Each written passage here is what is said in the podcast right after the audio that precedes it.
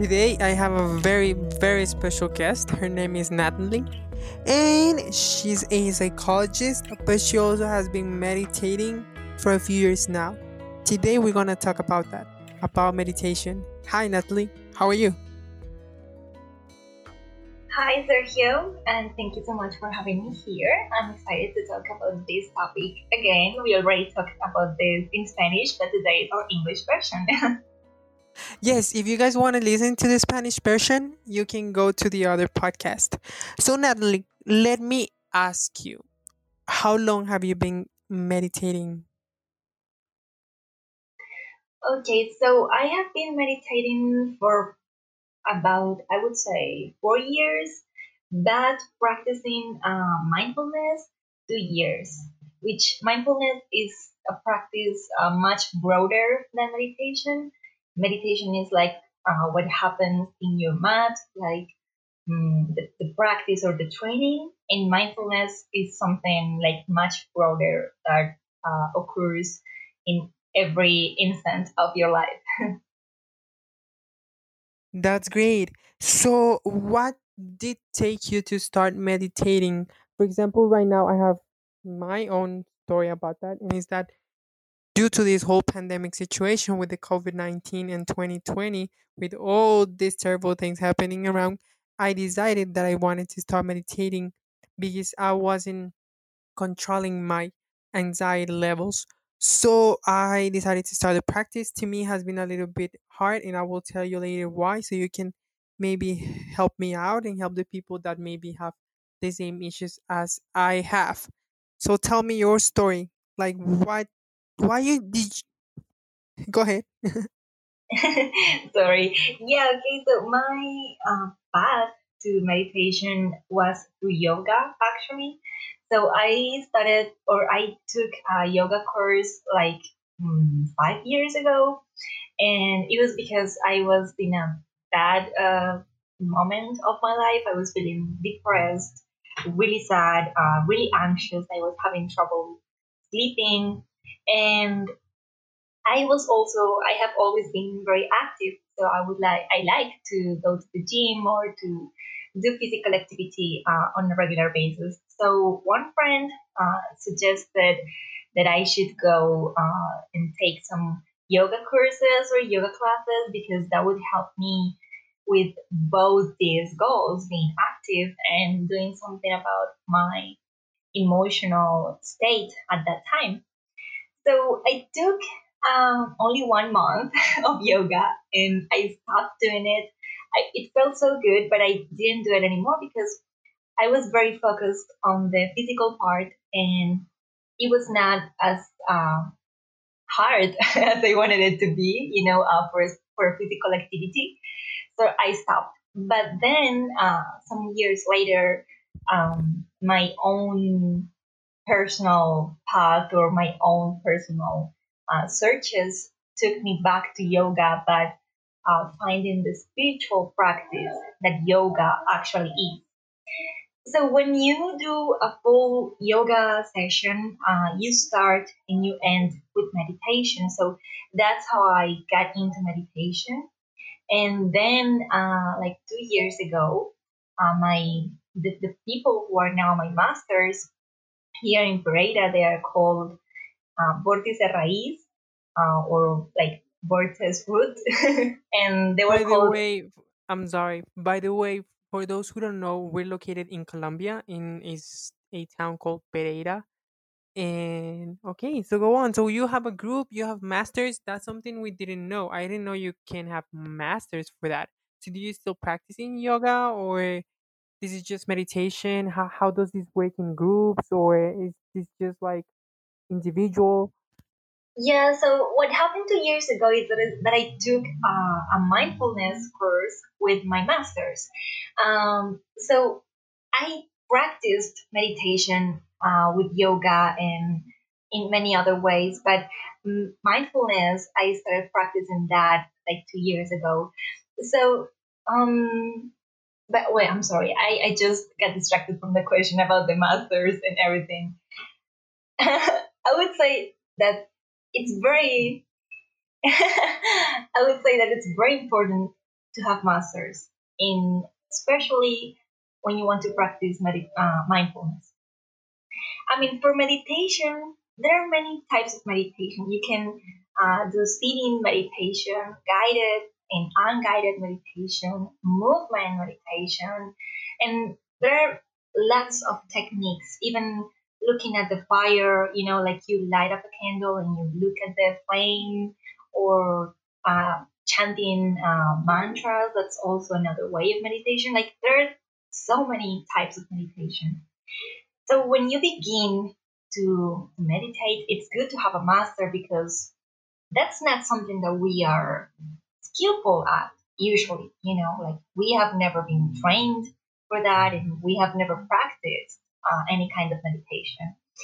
But about mindfulness, I would say that it is a must to have uh, a master or or call it however you want to call it, you know, a teacher, a guide, whatever, because it can help you uh, look or find the paths to find uh, some answers for your personal questions.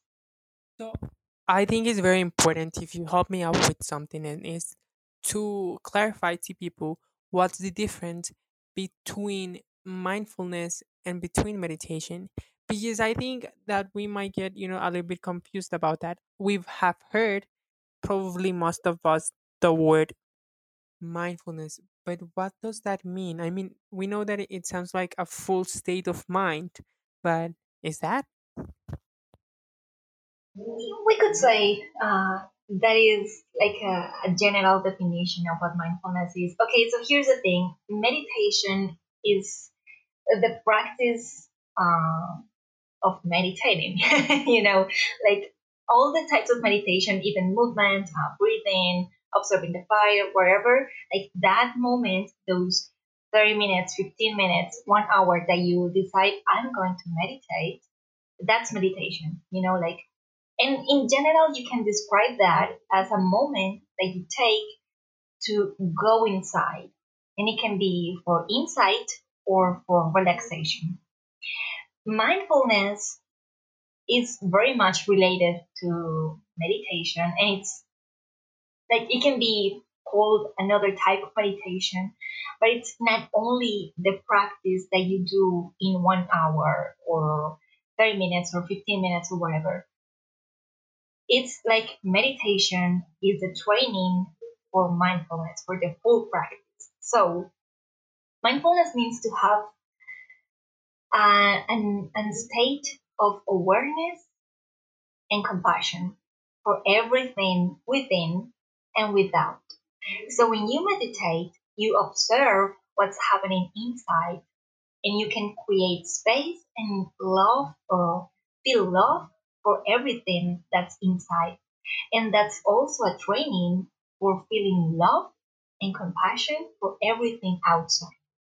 So mindfulness is that I'm at work and something happened that triggers me and makes me angry or makes me anxious. But now I am skillful to know or to identify, hey, I'm anxious not exactly because of this trigger, but of, but because of what this trigger triggers inside of me, you know, but because of the wound that's inside of me that's being triggered by what happened outside. So observing that, giving it space, it can make me much more skillful at managing my emotions. I don't know if that's clear. I think it's very clear. Um, but now let me ask you because so when we most of the time when we have anxiety and when we have been facing these issues of uh, when your mind is not like quiet we think that meditation is basically like trying to take that revolution that you have in your mind to a silence level. Is that correct? Is that something that we should do when we meditate to avoid anxiety or to control it? Or how does it work? Hmm.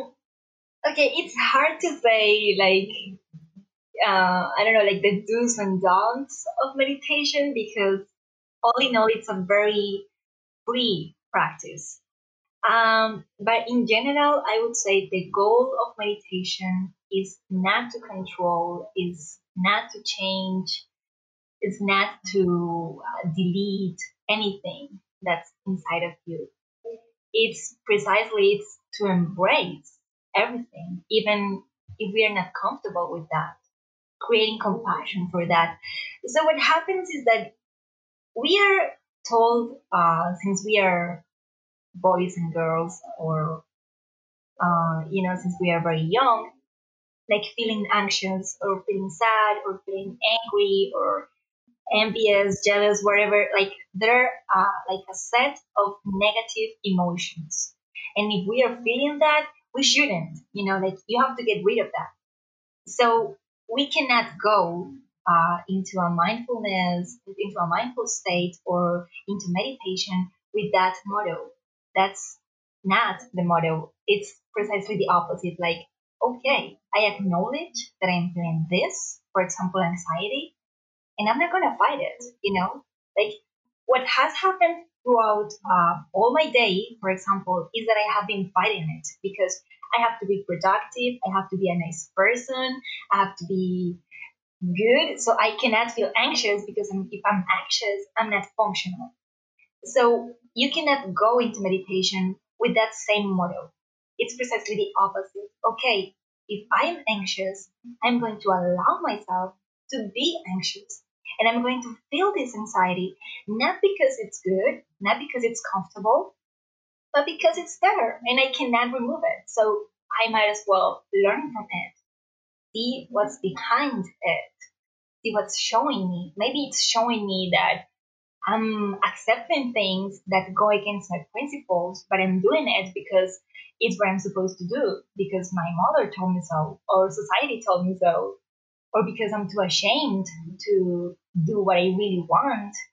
You know, so if we never stop and listen and create space, we are never going to find out what those feelings are telling us or trying to tell us. Tell. Okay, I hope that's clear for the people who's listening. I think it's really what you you just went to the point. So it's about just feel. You you have anxiety, just feel it. It's important to understand it as well. That's what um meditation has helped me throughout the last few days, especially during these days of confusion. So, Nathaly, let me ask you, how long do you think that someone can get used to meditation, or it's something you shouldn't uh, get used to? Hmm, Like in the sense of how long does it take to develop a practice or the discipline to practice? Exactly. Yeah, that's right. Okay. Mm, wow, that really depends on everyone, you know, like I think it also depends on the masters or the, the guide that you choose or that you go to the first time. Because some people, uh, they teach meditation, but um, maybe they, they haven't healed uh, some things inside of them. So they are teaching meditation with this uh, like mandatory or school approach. So it you feel it like as a mandate, as an obligation. You don't want to do it, or you feel it's too hard, you know, or or they are teaching meditation like uh, as many religions do. Like you have to suffer, you have to, uh, yeah, basically suffer to get things right. So if you encounter for the first time with something like that, of course it might create like some Okay, I'm sorry for the background noise. It's I don't know if you heard that. Yeah, I've heard that. okay, Carry on. let's wait for them. to come down. okay, so if you encounter with that uh, for the first time, you are going to feel like, oh no, I'm not made for this. You know, I suck at meditation. This is horrible. I feel horrible doing this. I feel awful. This, I'm not good at it.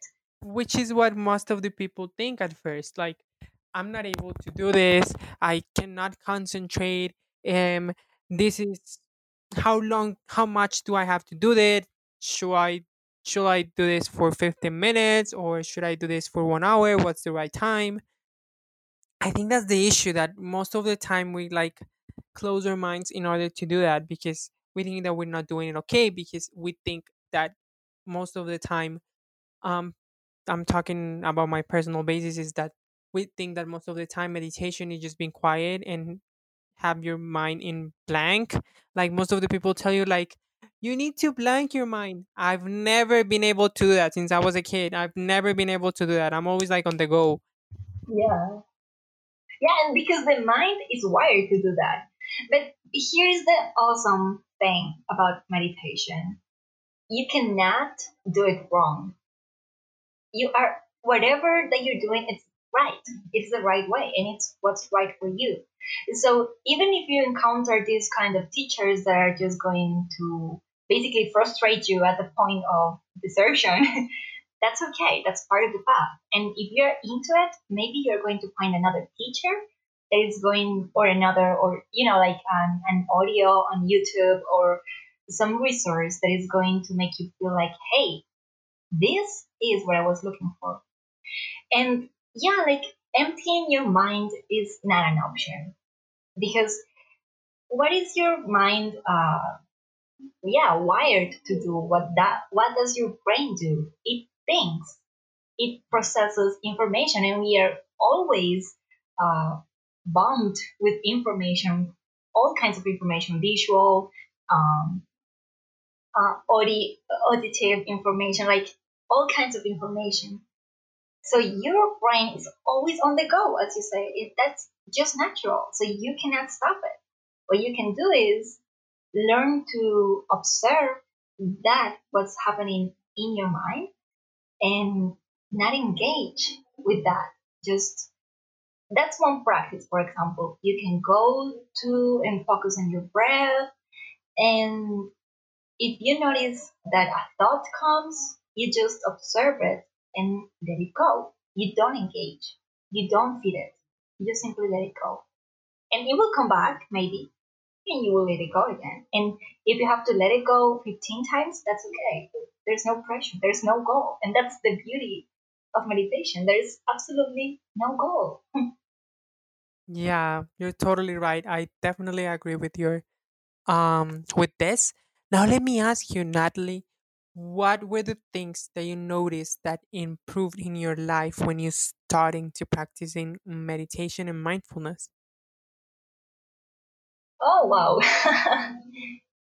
well, no, everything, you know, because especially when you practice mindfulness, since this is something like um, integrates all the parts of all the aspects of your life, everything is going to have some changes without planning it, without uh, yeah, without planning the changes because you really don't go into the meditation or into a mindful state thinking i'm going to change this i'm going to transform this. No you, you just observe and learn and then change comes naturally. So like one of the most important things is definitely uh, my relationships with everyone around me with especially with my family. And well no and especially with myself. Like I discovered, uh, like for example, most of my romantic relationships were based in a search for external validation. And you know like wanting to have that uh, yeah validation or self assurance that I was a good person that I was lovable through other person. So of course those relationships were not going to work out because it was like my own belief system that was telling me like hey you're not good enough so even if this person is telling you like you are okay in the end, you're going to find out that somehow you're not good enough. So the relationship is going to fall apart because that was within me, not outside. So definitely, yeah, my relationships with myself, like I genuinely love myself a lot more. And it's not only about, you know, like looking yourself in the mirror and saying, oh, hey, I'm pretty. It's much more than that. It's uh, looking at my behavior and saying, yeah, I get angry sometimes and I am grumpy sometimes. and that's okay. I'm not going to fight it anymore. I'm just going to learn from that. So I I would like say that. those, yeah, those those two things are the ones that have had like the biggest impacts on my practice. What do you tell to people who wants to start meditating? I always tell them uh, what we were talking about, like don't try to empty your mind, don't fight it, no, just and and be chill. Like there's not a way of doing it wrong, so you can do it with all the confidence that it's going to be right. And you don't have to achieve anything. So there's no way to fail. I think that's my my biggest uh, piece of advice, I would say. Now let's dig into the spiritual level. Um, when it comes to meditation, do you think that can be also used as a practice of a religion, or do you think that um spiritually meditation it takes you to another level? Uh, do you practice any religion, or do you think it's not important? What do you tell us about that? Okay, so meditation can definitely be done as part of your, I mean, it is a spiritual practice and it can be uh, linked to your religion. So if you believe in God, like in the Christian God, or uh, in if you are part of Hinduism or whatever religion, you can connect with your God, goddess, all that is, through meditation.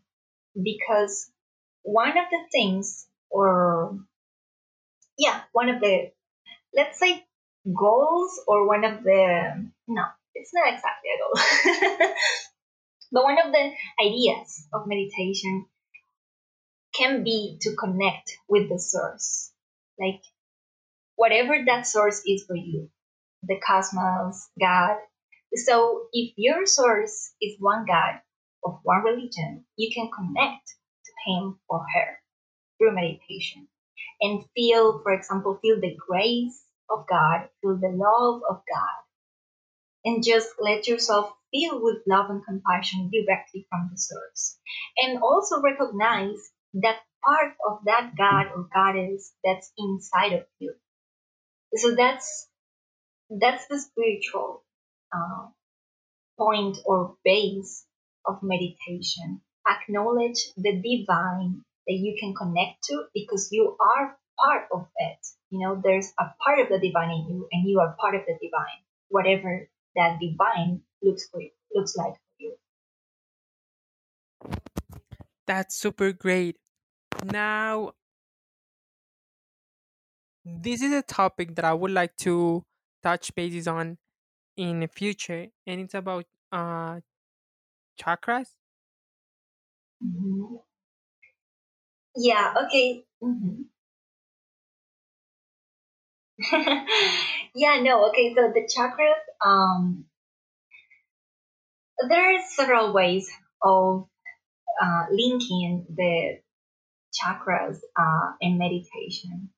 Well, to begin with, like depending on on the kind or the type of meditation that you are doing, you are definitely going to work with chakras because, uh, for example, if you like me uh, got into meditation and mindfulness through yoga, yoga works with chakras. So chakras are the centers of energy that are in our body uh, because there's the belief that energy, like, yeah, we are made up of energy and everything that we do requires energy. And everything that we consume, not only food, uh, you know, but also everything that we see all the relationships that we have, everything that we read, that we listen to, all of that is like uh, nurtures our energy somehow or give us like that input of energy. So that energy is in our body and it flows through our body, through those centers, through the chakras. There are like the amount of, of chakras that are uh, in the body, mm, it changes according to the to the philosophy that you're following. But in general, uh, in the Western uh, world, we talk about seven chakras, and they are uh, located along our spine. And so the first one is in the base, like um, between our genitals and our rectum. And the last one or the seventh one is in the crown, like just right above our head. Okay. Well, this is a topic that I'm again I would like to touch bases in in the future, hopefully with you, so you can tell us a little bit more.